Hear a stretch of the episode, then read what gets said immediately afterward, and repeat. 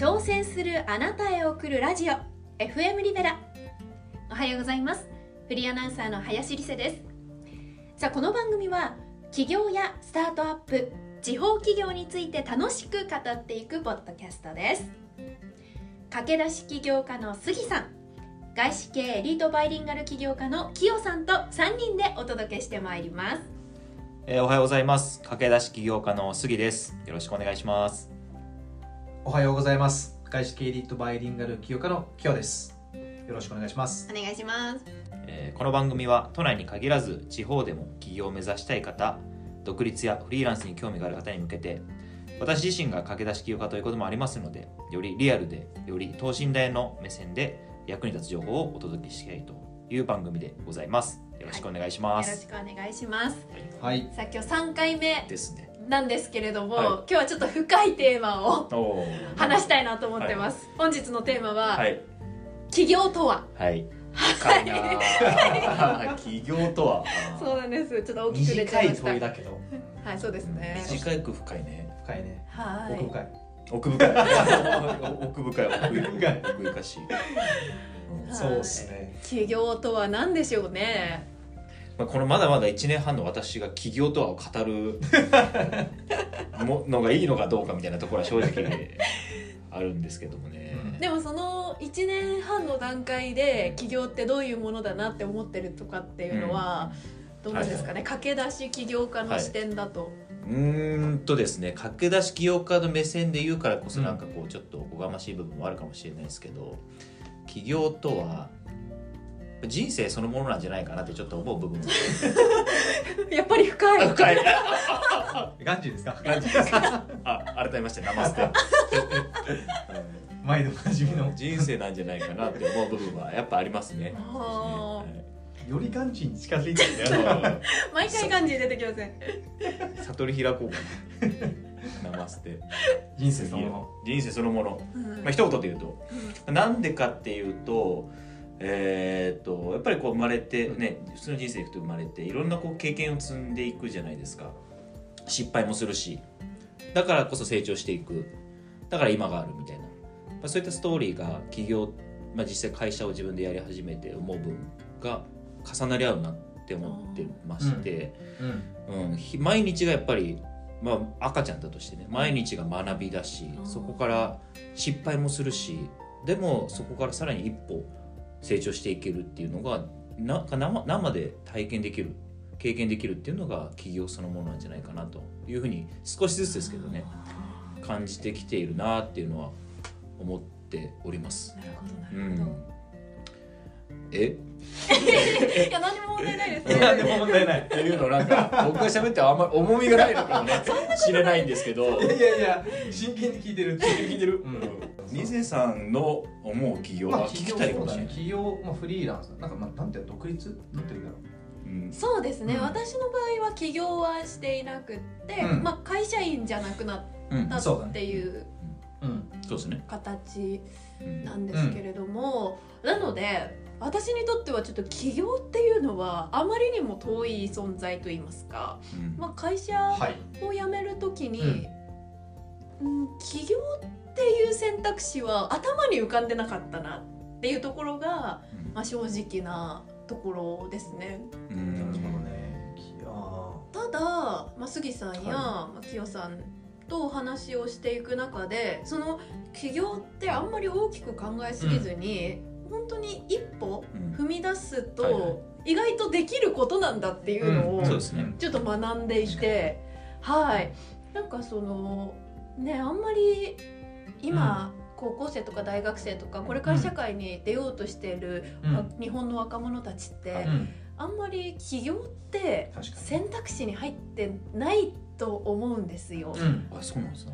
多分、だけどあのそんなに肩肘張らずに、意外と起業ってそんなに遠いものじゃないんだよっていうことがはい分かる人が増えれば、もっとその起業家がうん日本でも増えていくのかなっていうのはおうん二人見てちょっと思ってます。うん。うん。いや、なんか嬉しいですよね。そう。それを体体験で体現できてるっていうのがうんうんうんうんね我々このリスさんとお会いしたのもまあ1か月まあまあ1か月ぐらいのところですけどそうやって思ってもらえてるようなことができてるのかなってまあちょっと思う部分もありますけど、うん。でもそうやって感じてくれてるっていううん。まあ、僕らとしてもこう、まあ、私自身もそうですけど僕がこうなんかやってることに対してあすごいなとかあ僕もやってみたいなって思う人が増えてきたら嬉しいなと思って今生きてる部分もあるやってる部分もあるんで、うん、そうやって思ってもらえたら嬉しいですよ。ね。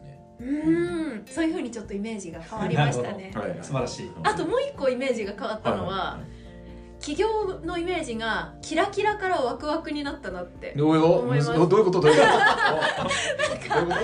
あのあんまりよく分かってない時もうちょっと分はかりやすく伝えてます。企業って結構キラキラした世界というかまあそうですね。そうですね。うん擬音で表すとしたら、はい。キラキラしてる人たちがやってるイメージだったんですけれども、キラキラというよりも起業家の皆さんってワクワクしてる人が多いなというか、はい自分のやってることを楽しんでたりとか、もっとこうしていきたいっていう望む望希望にすごくその胸を躍らせてうん。仕事してる人が多い。楽しそうに仕事してる人が多い。だからなんかワクワクっていう擬音がぴったりだなっていうふうにちょっとあ思って。ー確かにそうやって見るとちょっと腹落ちする部分もあるかもしれない。うん。なんかやっぱこう外から見た、まあ、僕もサラリーマン時代でしたけどその時に描いてた起業家とか経営者の人ってやっぱキラキラしてるなっていう 感じもして、うん。あなんかいやたくさん稼いでんだなみたいな。はいはい。そうそうそうあそーめちゃくちゃお金稼いでるすごいなみたいな思ったけど今自分でやってくるってなるとまあねあの目指したい部分は、ねうん。似てるかもしれないですけど、うん。それよりも先に自分がやりたいことの方に重きを置いてるう自分がいるのかなちょっと感じ、まあ、僕もサッカーやってますけどね、まあ、まだまだやれてない部分もたくさんありますけどっていうのは感じますよね。ーなんか今日早口じゃないですか？あれ本当になんか早口じゃなかった。ちょっと時間短くして短縮していかなきゃいけないかな。俺が言うのもあれだけど早口だなと思って。うん清田さんに寄って。いていはい、いやですね、リスナーの方にいつも早口な清田さんがゆっくりで好評でしたっていただくんで意識はしてるんですけど。今日杉野が早口じゃん。そうだねでも今のそのリセさんの話で言うと確かにワクワクがある。で僕はワクワクの前にやっぱ起業してて思うんですけど多分いろんな、えーそういう、まあ、表現があってそれこそ、まあ、ワクワクの前もあるし、まあ、ドキドキもそうだしあとモヤモヤもあるしやっぱいろいろメラメラとかもあるしいろいろそういういろんな感情があるんですよね。うんそこワクワクに行くには多分やっぱりそういうフェーズを経なきゃいけないので。あうん、ただね今今今さっきもやもやありましたし、やっぱりこう、まあ、メラメラやってやるぞみたいな時もあるし、やっぱりいろいろありますね。うん。ドキドキする時もあるし、そっか。で感情いろんな感情ともぶつかるうん。機会が多いんですかね。そうですね、まあ、そう感情の浮き沈みは、まあ、大きいなと思いますよね、そっかうん責任がある分そういう場面に遭遇するっていうことなんですかね。うん。そうだね。そうねこれでしかも今ちょうど感情論の話になってたので、えー、とそう思い出したんですけどちょうどこの前フェイスブックで誰だったかな？なんかね誰かの名言集を上げていてこれマライア・キャリーか、ま、だったかな？なんかね人間は呼吸するのは当たり前であると。いかに人生において息を飲む瞬間をどれだけ作れるかなみたいなのがあってわめっちゃいいことだなっていう、うん。呼吸するのは当たり前じゃないですか、でもその中でこう息を飲む瞬間がどれだけあるのかみたいなっていう確かにマライア・キャリーやったから言ってては確かにいい表現だ。なと思って確かにやっぱり起業するとまあそういう瞬間は多いなと思います。で杉も言ってたしリセさんのワクワクドキドキ。やっぱりなぜかって言ったら基本やっぱり自発的でうん。自らこうやる。うん。受け身ではないっていうのがあるしであのうん。僕杉もそうだし結構遅くまで働くことあるんだけども、まあ、2時とか3時ぐらいまで。ね で僕は朝とか早いんですけどもうチャット来たぜみたいな。あるでしょ？え寝てないじゃないですか2時3時から朝は。いや3時ぐらいまでやってるなと思ってて仕事。なんかそしたら朝のもう5時ぐらいに。いや2時間またメッセージ。2時間え待って待って待って。寝てないんじゃないの？そうでもそこは人から見たらそんだけ働いててみたいなのあるんですけど別に辛くはないんですよね。やっぱり自分が好きなことをやってるしやっぱり目指すものがあるっていうのがあるのでそういった意味で言うとまあよく表現がこのフロー状態に常に入っている。うん。多分リセさんもあるんじゃない？そういうフロー状態みたいな。あああるね。うんそうですあ俺が言っねても。あるねって俺が言っちゃったけど。うん。ご飯食べてる時とかどう？あじゃあ食べるの大好きだ違う意から味で違う意味 で食べ放題とかねササッカーやってる時のフロー状態あこれはいけるなみたいな。うん。うん。うん一番どういう時にこう時間も気にせず風呂に入れます？うーんどういう時だろうな。気づいたらあもうこんな時間になってたとか。うーん。難しいですねそう言われるとその仕事だと、うん。そのなんていうんですかね。まあ基本的には現場に行って、まあ、MC なら MC をやるし、その放送だったら、まあ、放送時間決まってるのでだから時間を気にせず自分の作業に没頭するっていうのは、うん。あんまりないのか。そんなにあんまりないですね。まあうん。ちょっと文脈違うんですけど、うん。やっぱテレビ見てる時とかは、好うん。きなテレビとか見てる時は、フロー状え態ロ状態ですね。それフロー状態。それ完璧受け身じゃん。確かに。そっか。来た情報を受け入れ まあまあ大事だけど。そっかそっか。じゃあ自発的にっていうでのは。もそれこそあれじゃない。ねあのこれまで第1回2回は言ってこなかったですけどリセさんご自身でもね実はウェブサイトを作ってたりとか、うんうんうんねうん。あの親の子をサポートされてるとかそういうのは結構どうなの？レピー作ってる時とかは無意識に作るでしょ？確かにウェブサイト作ってる時は時間忘れでて忘れますよね。やりますデザねイン気にするでしょ？あ確かに。うん。昨日僕ねインスタの投稿をあの作ってる時もまあそうフローに入っちゃったらもうずっとやっちゃうんですよね。わどういうデザインにしようかとか。わかりますうん。すごい。わかる。楽しいんだよね。楽しい。うん。確かにそういう仕事すごいディテールにこだわり始めめちゃうね。うん。わかりますね。最近ちょっと動画編集とかもそうだね。やってたのでずーっとやっちゃったりとへーかすごい。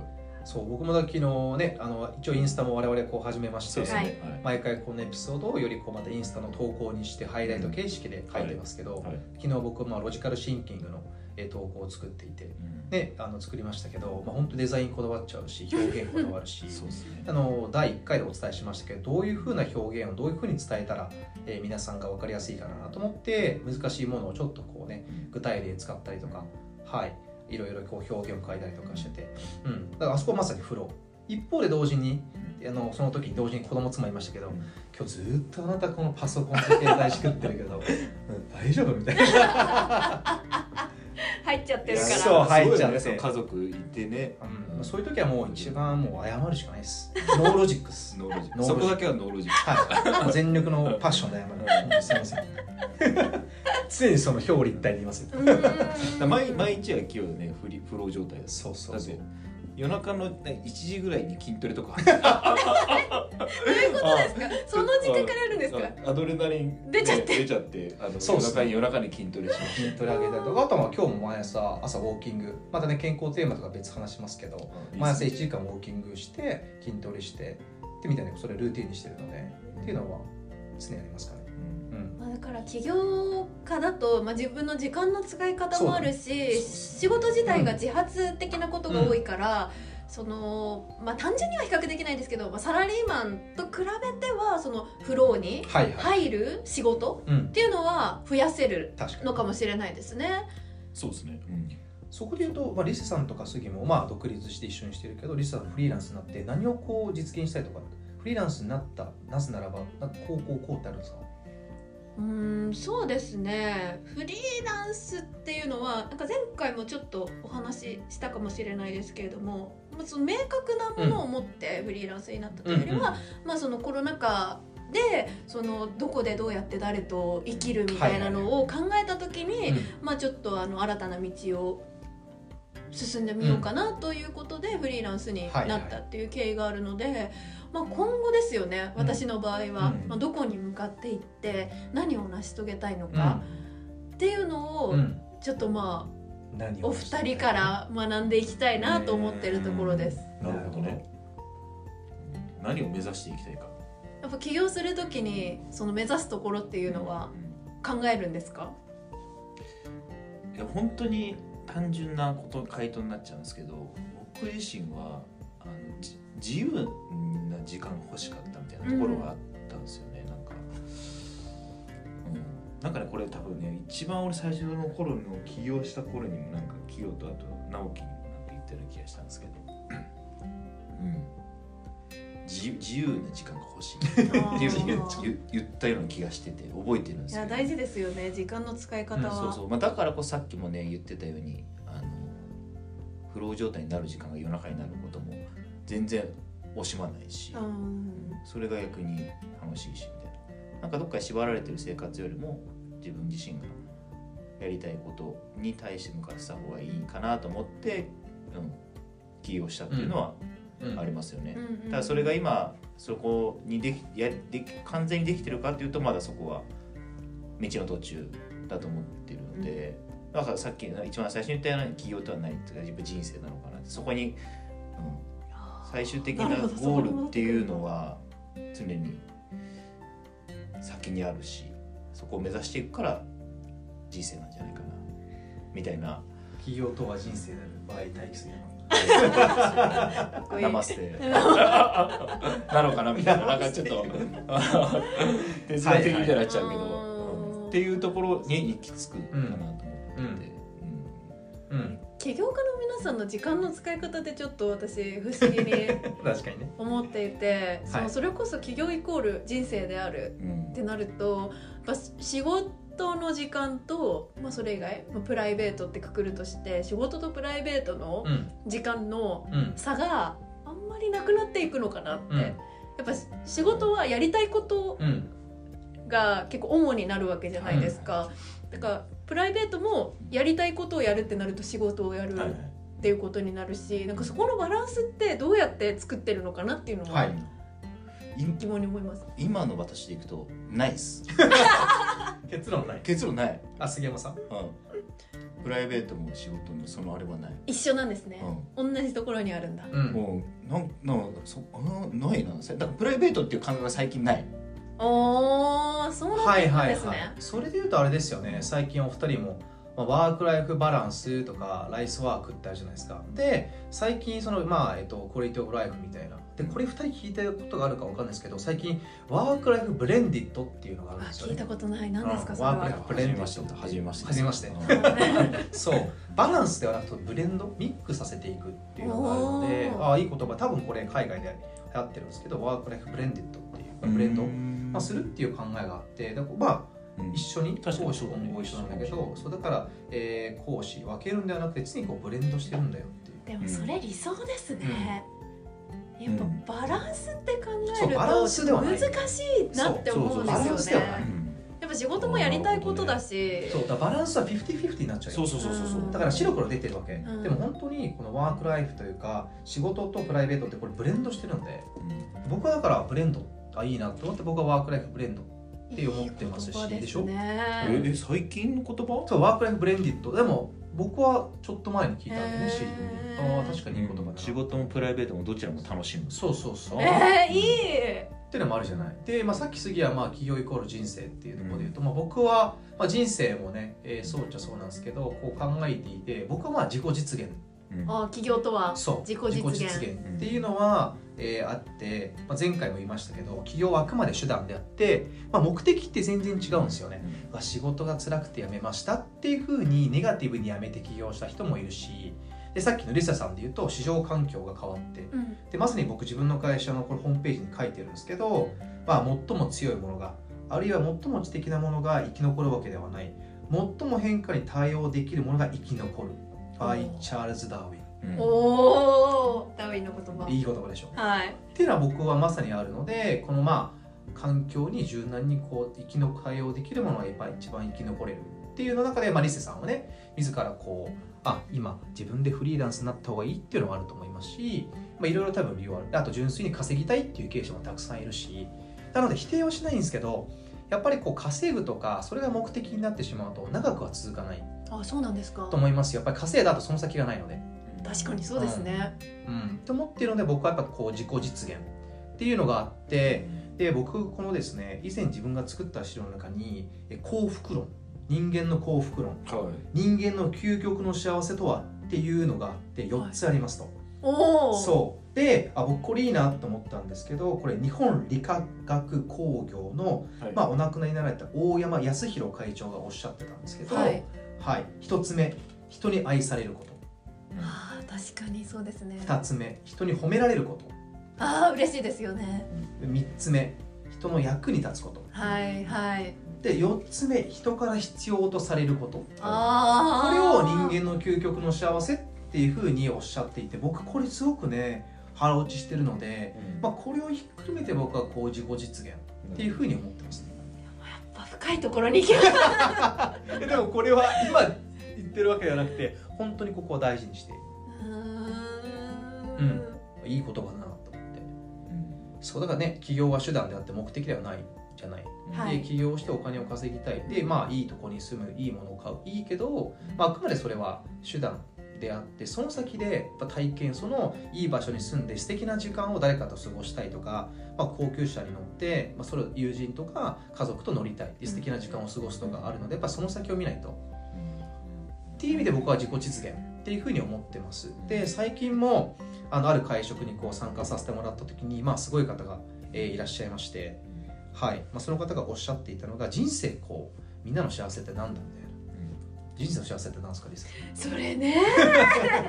今ちょっと聞いてて幸福論聞いてて自分の幸福ってなんだろうって考えちゃいましたけどなかなか一言で言えないですよね。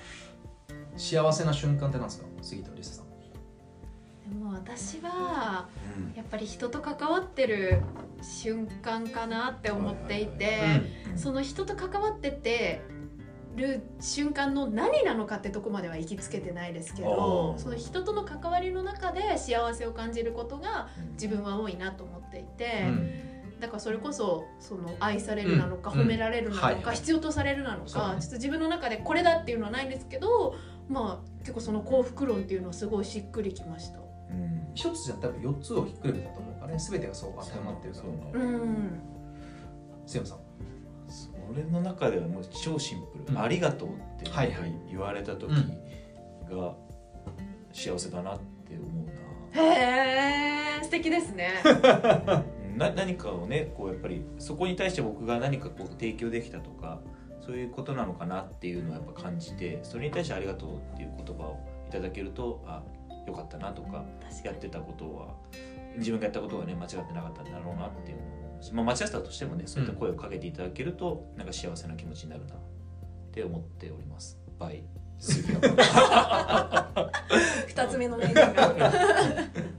そうですね。うん。僕はまあ笑顔の数っていうのがあってこれよく次に言ってますけどまず半径5メートル関わってる人をまず笑顔にする。で一日一生みたいなこう目標にしてますと。はい。まずこう自分が関わる人、まあ、今回も今回はねオフラインでやってますけどこういうふうにこう関わってくれる人が笑顔になればいいなと思ってますしその相和がはい、まあ、お金という形対価になって、うん。よりその相和がより社会貢献とかで、まあ、そういうふうになっていくのでまず目先の半径5メートルの人をまあ幸せにする笑顔にするっていうのを僕は大事にしてますし、まあ、僕から次リセさんに幸せとは何ぞやって問いているけれどもそもそも僕の幸せは幸せってどんな時なんなんだろうって考えることが幸せです、ええもうそこから。うん、本当に幸せな瞬間って考えなくないですか？いや考えないと思例えばいま。さにじゃあ具体例で言うと僕が昨日子供とかと、まあ、ちょっと仕事の空き、ま、空いてる時間とかスパイダーマンごっことかするんですね。でそういう瞬間を見てあこういうひととき一瞬ってめっちゃ幸せさ幸せだなと思ったんですよ。はい。もちろ。んえどんな瞬間だろうって考えないんですよ。あってなってくると最近やっぱ思うのが幸せどんな時なんですか？っていうことは幸せな瞬間を考えなくなる時っていうのが本当なこの幸せなんじゃないかなっていうのは結構最近考えてます。あなるほど。考。えなくないですか？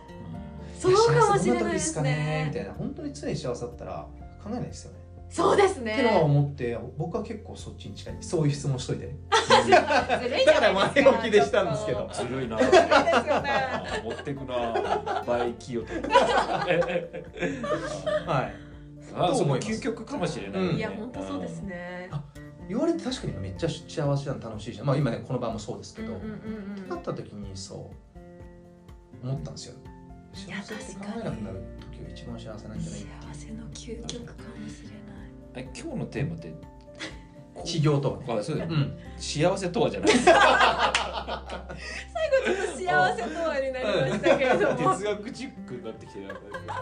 でも起業とはね、だからでも起業だからもう繰り返しますけど手段なんで、そうね。起業がゴールになってはいけない。うん起業してからがうんいろいろあるわけなので、うんそこを通じて何をこう達成したいかっていうやっぱりその目的ゴールがなんかそのものとかではなくてやっぱりこのあのアンタッチャブルとか触れないものがいいんですよね、うん笑顔とか、うん。そういうものじゃないとものにしてしまうとそうね。手に入れた瞬間それで終わるんで、うんそれ思うな。うん、すごく思いますね。いや今日本当にちょっと広がりましたね。企業とはというテーマで幸福論まで行って。でも結局そういうことなんですよね多分ね。自己実現。うん。企業とはやっぱりこう幸せも追い求めるみたいなところ。うん。そこにまあ自由とか、うん。あとは、ね、自己決定論とかやっぱりこの幸せっていうのが、あのやっぱりこう自分でいかに人生をコントロールできたかがいいって思うんですよね。そう例えばリセスさんの僕杉も、うん。まあ今こういう立場だけれども今日ご飯食べようとか今日何々しようってある程度こうサラリーマン時代よりも自分でこう決めれるじゃないですか。そうそこがめちゃめちゃ大きい、っうんそうですね、うん。てのは思いますし。企業のメリットというかそうそうそういいところですよね。あとはやっぱりもうこれは思いますしあの有名な人も言ってますけどまあやっぱ人間関係ですね。究極は。なんだかんだ。お金じゃない、うん、で一定のお金を持ったらってありますけど、まあ、そこも、うん、ある程度僕も経験はしてますけどお金持ってもそんな変わらないので、うん、ちょっとだからねこうお金を例えばある程度皆さんに感謝されてお金を得たとしても生活変わらないですしわああのむしろ着るもの僕毎回島村とか ユニクロとか。いいですもんね、うん。島村もユニクロ食べてもね 吉野家は美味しい。美味しいです。確かしい吉野家は美味しいそう。そうですね。ということで、うん、ちょっとしたこの贅沢ができるちょっとしたこう自分で背伸びができるとか、うんうん。まあ、そういうのがやっぱすごく大きいですよね、うん、やっぱ究極化でもやっぱ人付き合いうん。だと思いますけどね、ううん。んまあ、人とあとはその幸福論とあとまあ自己決定論、まあ、自分でじ人生をこうコントロールできてる感が重要って言われてるので、そこはやっぱり企業とはだから一言で言えないかもしれないですね。人それぞれの定義があるから、そうそうですね、うん。人それぞれかもしれないですね。まあ、ということで、うん。起業とはについて考えるきっかけになる時間になってくれてればね。なんかまた僕も改めてこうね自分自身をこう振り返るじゃないけどそういう場にもなったはい。いい機会。うん。そうですね。いいポッドキャストになったんじゃないかなと思いますね。はい。FM リベラ、はい。挑戦するあなたへ送るラジオ FM リベラ。この番組は来週も金曜日朝7時からお送りしますので、ぜひお聞きください、今週もありがとうございました、どうもありがとうございました。はい。ありがとうございました